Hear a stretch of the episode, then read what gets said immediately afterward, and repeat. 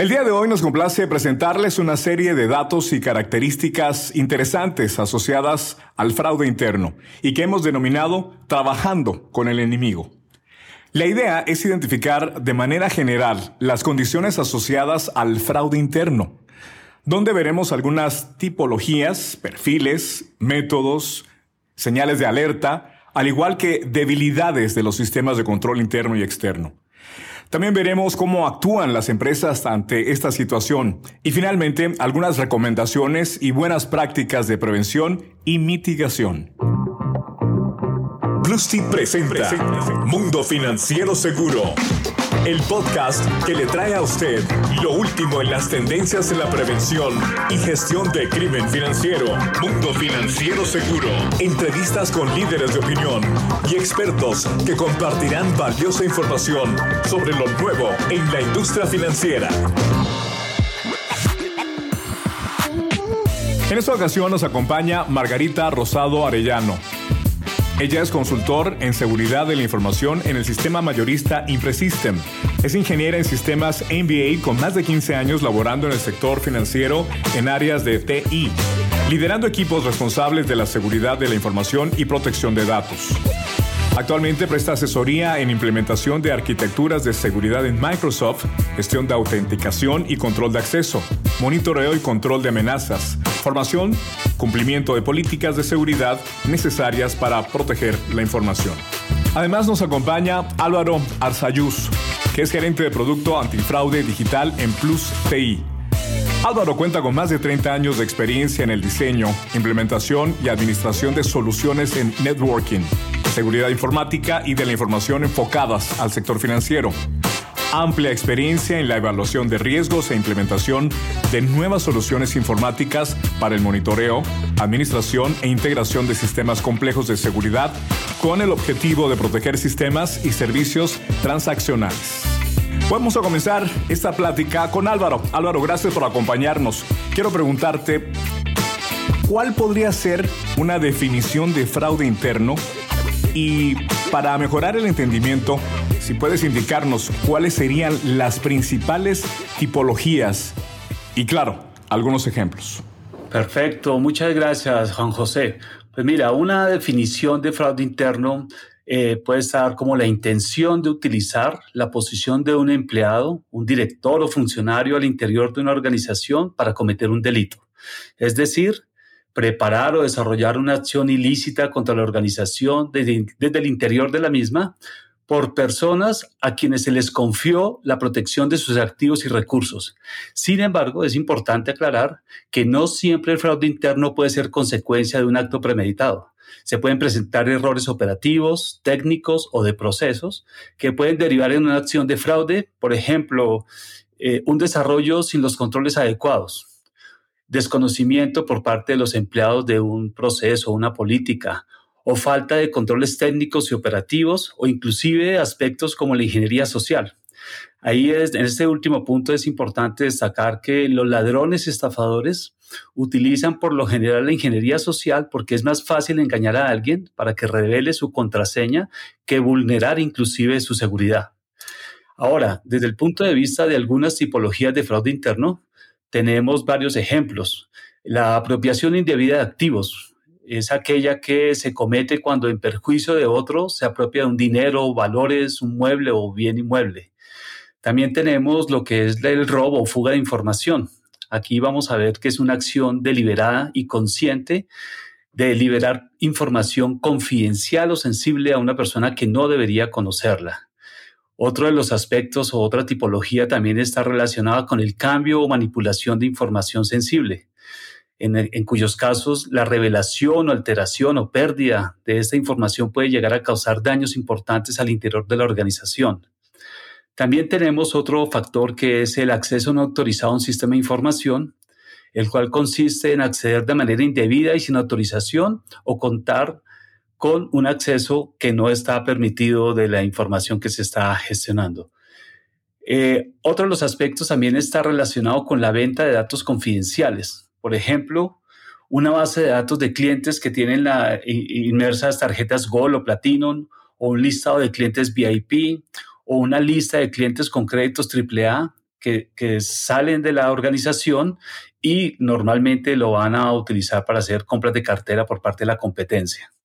También dentro de, este, de estas tipologías que estamos viendo se encuentra lo que es el fraude documental y estados financieros. En este punto vamos a ver lo que es manipulación, falsificación, alteración de registros de documentos. Y finalizando ya también vamos a ver lo que es la parte de corrupción. Aquí está muy relacionado con el mal uso del poder confiado para lucro personal. Se incluye inclusive en estas características lo que son el soborno y otros relacionados con el uso de atribuciones pues, que tiene una persona en un momento dado. Esas serían las tipologías, Juan José. Bien, muchísimas gracias, Álvaro. Entonces entendemos que el fraude interno en las empresas consiste en la apropiación indebida de bienes o recursos mediante el engaño, gestiones falsas o desvíos malintencionados.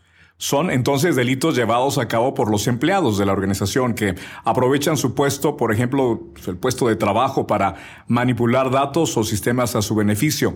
Dentro de este contexto, Margarita, agradeciendo también que nos acompañes, ¿qué factores consideras tú que contribuyen al fraude interno?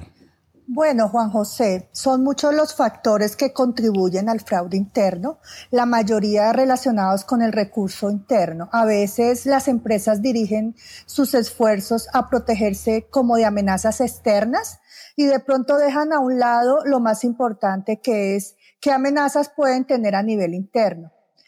Por todo esto hay que tener cuidado con diferentes tipologías de empleado. Uno de ellos son los que no son bien entrenados, son aquellos empleados que de pronto nunca les han informado cuáles son las políticas de la compañía, cuál es el código de ética, qué normas o procedimientos deben cumplir al interior de la empresa.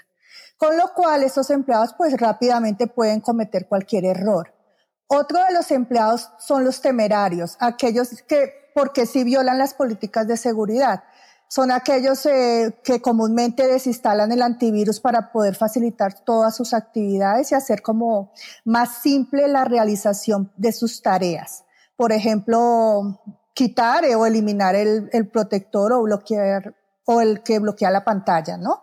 También están los empleados complacientes estos empleados son los que a todo momento hacen las cosas y no se cuestionan, es decir, que es muy fácil de llegar a ellos porque se les puede mandar un documento con algún anexo indebido o que pueda tener un virus y fácilmente pues lo abren e infectan pues toda la compañía.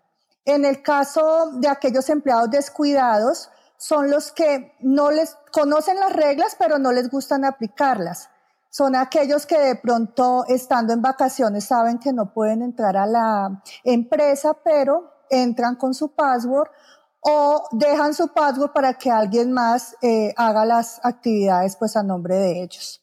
Y por último están los empleados descontentos. Son aquellos que aprovechan cualquier debilidad de la empresa para sacar provecho. Por ejemplo, tomar una clave de un usuario y poder cometer un fraude o un ilícito que pueda tener algún índole monetario, ¿no? Donde se pueda lucrar ese empleado. Un método muy sencillo eh, que es usado en la industria para explicar por qué se cometen estos fraudes, Juan José, es el modelo del triángulo del fraude. Este modelo está compuesto por la motivación, la oportunidad y la racionalización. La motivación es conducida cuando hay presión de cometer el acto deshonesto puede presentarse porque la persona tiene problemas financieros, deudas, vicios, también es muy común, o de pronto llevan un nivel muy alto de vida que de pronto con el salario normal que tienen es difícil costearse, ¿no? El segundo es la oportunidad, es la circunstancia que se presenta como tal para cometer este delito, en donde se puede hacer por, por falta de seguimientos al proceso. A veces las empresas no tienen controles, no, no tienen esa parte de segregación funcional en donde una misma persona puede hacer todo, modifica el producto, lo cancela. O también eh, falta de monitoreo, ¿no? Que conlleva que esas desviaciones inusuales, pues realmente no las pueda ver, observar la empresa, ¿no? Por ejemplo, cuando los empleados ingresan en horas no laborales, ¿sí? Y por último, en todo este triángulo de fraude está toda la parte del raciocinio. Es cuando ese defraudador siempre se justifica por qué cometió el delito. de pronto porque la empresa es muy grande y nadie va a notar que falta plata, de pronto porque gana, eh, gana poco y trabaja mucho, o aquel empleado que de pronto dice yo tomo el dinero prestado y ya el 15 lo devuelvo y nadie se va a dar cuenta, ¿no? Yo creo que todos estos son factores que también se han incrementado mucho, Juan José, eh, en esta pandemia, porque conlleva a que todo esto eh, esté latente y las empresas pues tienen que volcar más a, a, proteger ¿no? la información. Muchas gracias, Margarita. Los antecedentes descritos nos dan entonces una idea general de las tipologías principales del fraude interno y cuáles son los factores que contribuyen al mismo. Igualmente, un repaso de la teoría del triángulo del fraude. Ahora, Álvaro, sería interesante presentarles a nuestra audiencia cifras de industria y datos estadísticos relacionados al tema que estamos abordando el día de hoy, como por ejemplo, cuál es el perfil del defraudador, cuántas personas pueden llegar a participar en acciones de fraude, o cuál es incluso la duración en tiempo de los fraudes y qué métodos se usan principalmente. Gracias, Juan José.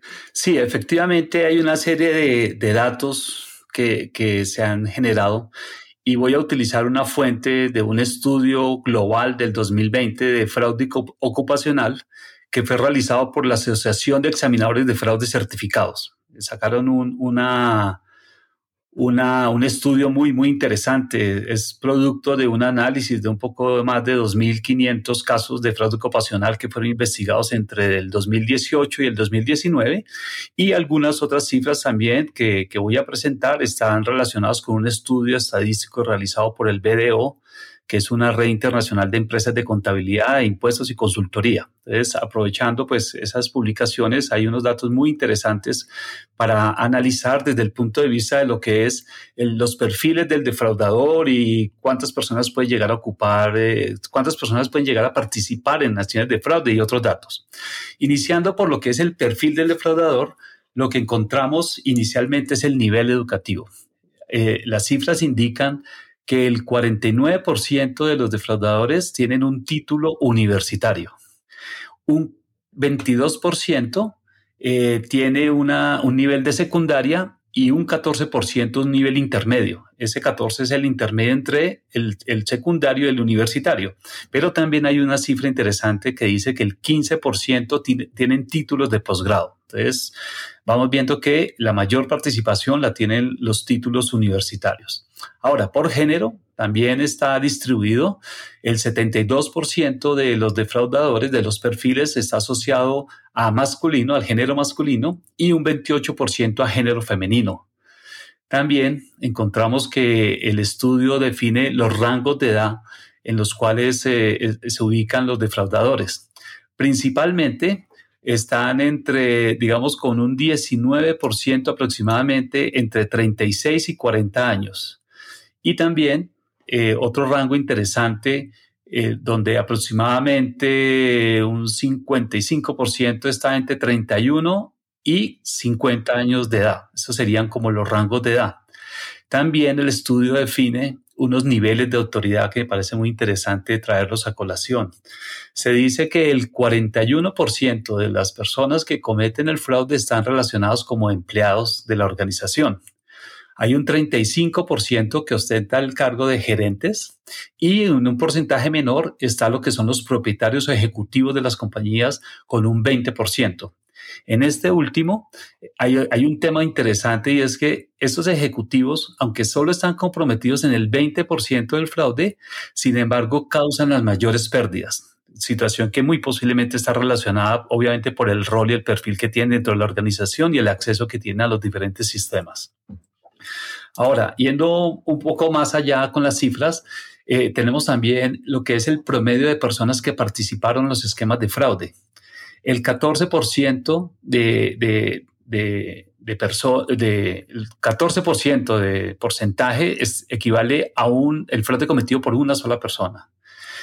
Hay otra cifra y es que dos personas en cantidad está relacionado con un 19% aproximadamente y un 27% tres personas. Cuando ya uno promedia, eh, se define que el 86% de los casos fue cometido por más de una persona Y también hay una cifra interesante y es que un 10% no fue posible determinar la cantidad de fraudadores que, que se dieron en un momento dado. Dentro de las cifras, eh, continuando, pues hay otro, otras, otro, otro porcentaje interesante y está relacionado con la duración aproximada de los fraudes. Se dice que el 41% está entre 0 y 6 meses. Entre 7 y 12 meses hay un 19% y entre 1 y 3 años un 7% y ya ahí empieza a bajar un poco a, mayor, eh, a mayor tiempo. Como resumen, el 60% de los fraudes identificados tienen una duración eh, máxima de un año, el 60%, y el 40% restante corresponden a esquemas de desarrollo de fraude de largo plazo. Y ya cerrando ese, esa, toda esa, eh, esta parte de, de, cifras, uno que me pareció interesante traer a la colación es los métodos que utilizan los defraudadores para ocultar los delitos. Se dice que eh, hay cuatro métodos principales. El primero es que el 40% crean nuevos documentos físicos fraudulentos a partir de cero. En el segundo, el 36% alterando documentos físicos actuales, la manera en que están ocultando los delitos. En tercero está el 27% alterando documentos o archivos electrónicos. Y el cuarto, el 26% creando documentos o archivos electrónicos fraudulentos.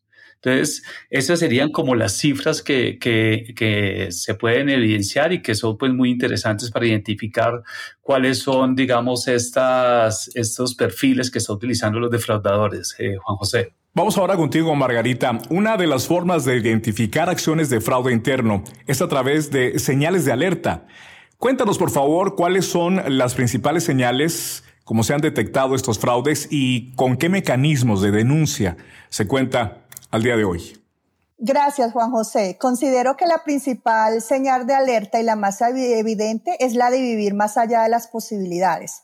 Se hace muy extraño a veces cuando observas a alguien que tiene una vida ostentosa y realmente pues no puede cubrir con sus gastos mensuales eh, como esos lujos.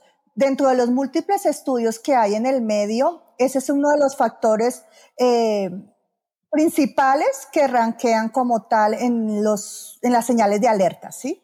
Otros factores de alerta son las dificultades financieras por las que puede estar pasando un empleado. A veces hay cercanías con el proveedor y no se respetan esas políticas de ética cuando haces una negociación. A veces encuentras personas que mantienen a la defensiva, que son muy, se irritan con facilidad o de pronto se, se sienten como atacados, ¿no? Cada vez que alguien le encomienda una labor. Eh, algunas personas pueden tener vicios que los pueden, son señales de alerta o problemas familiares y muchas otras eh, pues pueden tener unos bajos salarios también uno, un factor muy importante es cuando las personas no salen a vacaciones, ¿no? Entonces, eh, no quieren que otros sepan qué hacen en su función cotidiana y por esto, pues, eh, evitan tomar su periodo de vacaciones que debe ser, pues, obligatorio, ¿no? Eh, los fraudes a menudo son detectados por reportes, pero generalmente eh, no hay un buen monitoreo en las empresas para poder detectar eh, si efectivamente se están haciendo eh, fraudes ¿no? por personal interno al interior de la organización. Otros métodos por el cual se puede detectar el fraude son por denuncias por un canal de ética que las empresas normalmente tienen. Las auditorías contribuyen mucho, sean internas o externas, a, a, ese, a detectar posibles fraudes y también todos los controles que hagan las áreas de cumplimiento o riesgos de la empresa. También se puede hacer por denuncias que hacen, sobre todo de forma anónima, ¿no? Es, es muy común. Otros medios por el cual se detecta el fraude son por denuncias por el canal de ética de la empresa, auditorías realizadas internas o externas, o por controles realizados por esas áreas de cumplimiento y riesgos eh, al interior de la organización. Considero que aunque existen canales de denuncia, falta conciencia en las empresas para reportar. A veces, no sé, por miedo a generar polémica que puedan afectar la imagen de la empresa o por otros factores, falta de difundir masivamente esos canales habilitados, ¿no? Para reportar fraudes informáticos. Eh, muchos estafadores eh, en esta época de pandemia utilizan sobre todo la ingeniería social porque es muy fácil engañar a las personas eh, pidiendo información confidencial y así pues no tienen que tomarse la molestia como de vulnerar ¿no? la seguridad. Eh, los mecanismos de denuncia más usados, eh, según las estadísticas, eran las líneas telefónicas directamente. Pero hay otros métodos que han tomado relevancia, ¿no? Ya que entra a jugar, entra a jugar toda la parte del anonimato como tal, para que la persona no se sepa quién denuncia, ¿no? Por eso se han implementado las líneas de ética, envío, no sé, de formularios. Y todo esto eh, le llega como tal a un área de, puede ser de ciberseguridad o a un equipo de investigación de fraudes que existe en la empresa. También otra forma de reportarlo es al superior inmediato, aunque no es muy común, pero lo puede hacer como tal el empleado que note algo indebido dentro de la empresa. Dado lo anterior, eh, yo considero que las organizaciones deben como tal orientar toda esta parte de denuncias hacia entornos más digitales, Juan José. Eso sería lo ideal. Gracias, Margarita, por compartirnos estas muchas causas que originan el fraude interno. Una de las principales entonces es la falta de estructuras en las organizaciones. Y en ese sentido, Álvaro, ¿cuáles serían, según tu visión, las principales debilidades que aportan al fraude interno? Sí, Juan José, pues mira, yo veo que desde el punto de vista de debilidades que aportan al fraude interno, ahí eh, tengo unas seis, siete características o principales debilidades que aportan. Las primeras dos pues, están muy asociadas a lo que es la deficiencia o inclusive ausencia de control interno. Hay muchas compañías que no tienen unos, unos sistemas muy, muy fuertes o establecidos desde el punto de vista de control interno. Eh, seguido también de una deficiente supervisión o control por parte de la gerencia o la alta dirección. Es otra característica también. Igualmente, los directivos que no inspiran una cultura ética no hay unos, como lo comentaba Margarita hace un momento, no hay unos, una línea de ética, unos canales de ética, un código de ética, no existen y no lo promueven tampoco. También aporta el hecho de no contar con personal calificado en la supervisión de controles. Puede que, existan procesos, pero si las personas no están suficientemente capacitadas o calificadas, pues evidentemente no van a ser débiles los procesos de control que ejecuten. Suman también las debilidades, eh, lo que es la ausencia de auditorías independientes y una jerarquía poco clara también. Y ya cerrando, también encontramos que eh, se evidencian esquemas de reportes de información insuficiente. Todo este tema de reportería, eh, monitoreo sobre la misma se da de manera insuficiente y pues eso contribuye a estas debilidades que estamos indicando, Juan José. El fraude interno es una aflicción que afecta múltiples aspectos del negocio de las instituciones, causando grandes pérdidas a manos de personal interno. Para identificar las causas y anticiparse al fraude, es fundamental abordar la prevención desde el perfil de riesgo del empleado y correlacionar sus operaciones y conducta transaccional a través de los sistemas a los que tiene acceso. Estos aspectos se complementan con el seguimiento continuo para mantener un perfil de riesgo actualizado del empleado, con base en el conocimiento que se tiene de este, su nivel de responsabilidad y acceso, presión financiera a la que esté sujeto, su comportamiento y nivel de insatisfacción con la empresa. Anticípese al fraude de manera integral e inteligente con las soluciones de Monitor Plus. Estamos pues, analizando cómo prevenir el fraude interno. Margarita, ahora regreso contigo para preguntarte cómo actúan las organizaciones ante situaciones de fraude interno. Juan José, la mejor forma de actuar definitivamente es previniendo. Creo que hay que hacer planes de concientización, hay que educar a las personas, formarlas Y sobre todo esto buscando una, eh, crear una cultura antifraude. Hay que tener políticas claras de cero tolerancias al interior de la empresa, ¿no? Todo esto se tiene que tener plasmado en el código de ética, definitivamente, para que esas conductas delictivas pues puedan tener efectivamente una consecuencia, ¿no? Para los empleados. Se puede tener todos los procesos actualizados, documentados también para poder tener ese mecanismo como de revisión y de seguimiento, investigación en caso de presentarse un fraude para diagnosticar pues el problema que se presentó al interior de la organización. Los controles más comunes que tienen eh, que implementarse definitivamente por las empresas, eh, haciendo un resumen de todo lo que hemos hablado, es pues auditorías externas e internas de forma permanente. Se debe hacer análisis y monitoreo de eventos de red y seguridad de la información. Se tiene que tener habilitados eh, esos mecanismos para poder de informar un fraude o un posible fraude, ¿no? También puede ser como alguien que quiera alertar algo. Para esto, tener las líneas antifraudes eh, y pues un mecanismo muy fácil también es usar un correo electrónico o un formulario web, ¿no? Hay que realizar campañas de entrenamiento sobre fraudes y realizar simulacros, ¿no? La gente eh, como tal va a aprender mucho si previamente sabe cómo los pueden atacar. Entonces los simulacros ante un posible robo de información o cómo ingresa un virus a la compañía es ideal. Y por último, creo que hay que tener como recompensas eh, para esas personas que denuncian, ¿no? Dentro del común denominador eh, que se tiene de las empresas es que no denuncian el fraude interno. Así que como resumen, eh, las empresas pueden no hacer esta, no pueden estar haciendo esta tipología como tal para poder guardar toda la parte de su, su reputación, ¿sí?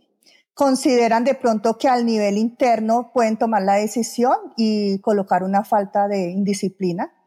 Eh, también puede ser porque no tienen ausencia de la evidencia, ¿no? No tienen cómo hacer una acusación o también evitan demandas legales o porque esa persona realmente, pues, el que hizo el fraude ya no está, ¿no? Puede ser que se haya fugado. Entonces, pues, así es como deben actuar las organizaciones para poder prevenir el fraude interno, ¿no? Gracias, Margarita. Ahora, Álvaro, cerrando este podcast, ¿qué recomendaciones y mejores prácticas nos puedes comentar, pues precisamente para prevenir y mitigar el fraude interno?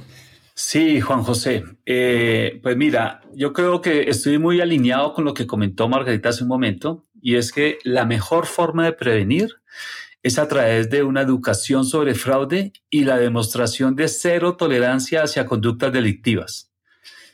Igualmente, pues hay una serie de recomendaciones eh, muy focalizadas, digamos, en definir la presencia de controles internos, externos y antifraude eh, eso, eso demuestra y está asociado con una menor pérdida y una rápida detección. En ese sentido, digamos, las recomendaciones o ejemplos de buenas prácticas pueden estar en línea con definir y establecer políticas ante fraudes que estén lideradas por la alta gerencia. Esto es un factor importante. La alta gerencia tiene que estar siempre involucrada en estos procesos y los modelos de, políticas y, esquemas de códigos de conducta, códigos de ética, tienen que estar liderados por la alta gerencia. De lo contrario, no van a tener el efecto requerido. otra recomendación es la implementación de controles internos y externos, derivado de procesos de análisis de riesgos. Si no se realizan evaluaciones de riesgo, pues no voy a poder identificar a qué estoy expuesto y tomar las medidas y controles requeridos. También eh, la realización de auditorías internas y externas para evaluar cuál es el estado y cumplimiento de los controles definidos en las normas y procedimientos. Esto, eso es un, un factor importante también. También se deben establecer mecanismos de, de monitoreo y correlación de eventos, preferiblemente que sean automáticos y preventivos porque pues estos van a permitir identificar las condiciones de riesgo y actuar rápidamente.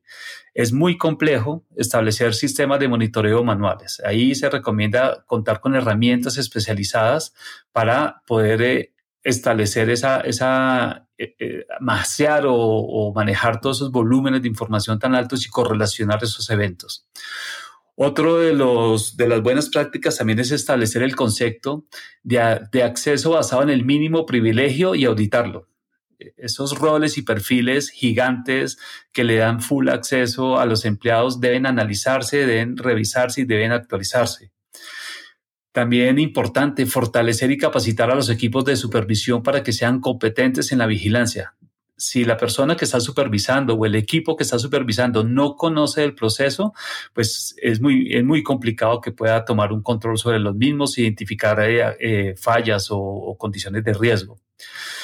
También es importante, ya cerrando, lo que son los procesos permanentes de entrenamiento antifraude y un programa de concienciación para todo el personal de la compañía. Y finalmente, como ya también lo indicó Margarita y reiterando lo mismo, establecer mecanismos de denuncia. Las líneas hotline, los correos electrónicos o formularios son medidas que permiten que la persona que está haciendo la denuncia se sienta tranquila de que va a conservar su, anonimato y de esa manera poder alertar de condiciones de riesgos. Eso sería, Juan José. Muchas gracias. Muchas gracias, Álvaro. Voy contigo, Margarita, y también tomando muy en cuenta tu trayectoria y tus experiencias, te hago la misma pregunta. ¿Qué recomendaciones y mejoras, sobre todo en las prácticas, nos puedes compartir para prevenir y, por supuesto, mitigar el fraude interno? Bueno, Juan José, adicional a todas las recomendaciones y buenas prácticas que ya nos ha informado Álvaro, eh, para mí es importante entender los métodos que utiliza el defraudador para realizar y ocultar como tal, digamos, sus fechorías, ¿sí? Eh, para ser más efectivos como en esa detección y prevención. Creo que es muy importante que la empresa tenga estipulados los procesos y procedimientos de control de cambios que sean revisados en un comité, que se aprueben todos los pasos a producción, que se hagan las pruebas de mejores prácticas eh, y políticas de cumplimiento de seguridad, con el fin como de mitigar esas brechas o errores cuando ya eh, estamos en un entorno productivo. Otro punto para tener en cuenta definitivamente es el escalamiento de privilegios, ¿no? Cumplir con el, el que las personas bajo su rol tengan segregación de funciones. No se debe eh, como tal dejar que la persona lo haga todo una sola persona. Tiene que tener como tal eh, un control dual o conocimiento compartido en donde si hay que hacer una autorización, la persona elabore como tal o, o, de, o asigne un crédito, pero quien realmente evalúe o, o, del visto bueno la autorización sea otra persona. Eso es muy importante. Y no siendo menor, considero el monitoreo, ¿no? Se debe monitorear todas las actividades que generan riesgo dentro de una empresa con el fin de habilitar controles efectivos que mitiguen como que se consolide el fraude. Por lo anterior, es importante que siempre se respalden como los logs y, como le decía Álvaro, ¿no? Correlación de, de eventos para evitar así desviaciones o, o presencia de eventos inusuales que conlleven como una amenaza. Creo que la empresa debe realizar una evaluación de riesgos para entender y conocer eh, cuál es su nivel de madurez frente a este y así pueda tener unos controles efectivos para contrarrestar pues ese riesgo, ¿no? Y otra recomendación es estar atento como a las señales que hemos venido eh, hablando dentro de todo este espacio, de este podcast, del comportamiento del defraudador, ¿no? cada cuánto cambia una persona de empleo, cómo es su nivel de vida, cómo se interrelaciona, si es una persona que está toda hora pidiendo todos los accesos y no quiere tener un límite de acceso, sino demen el máximo acceso a, las aplicaciones, ¿sí? Eh, cómo se comporta, ¿sí? Y por todo lo anterior, creo que es importante que las empresas tengan un programa eficaz de gestión de riesgo que contenga todo lo mencionado para poder eh, mitigar las amenazas y así reducir el fraude interno que se pueda producir en, su organización. Gracias, Juan José. Al contrario, bueno, de esta forma estamos llegando al final de este podcast de Monitor Plus. Quiero agradecer infinitamente la participación de Álvaro Arzayús y Margarita Arellano, que nos acompañaron en esta ocasión. Hemos tocado el tema de cómo afrontar el fraude interno en tu empresa, porque queda claro, conseguir reducir los costos y optimizar los gastos puede llegar a ser una gran ventaja competitiva para una empresa. Para lograrlo, hay que tener claro qué es el fraude interno y tomar las medidas adecuadas para evitarlo o reducirlo al máximo posible. Muchísimas gracias por acompañarnos en este tema tan interesante. Soy Juan José Ríos y como siempre, los invito para la próxima ocasión en otro podcast de Monitor Plus.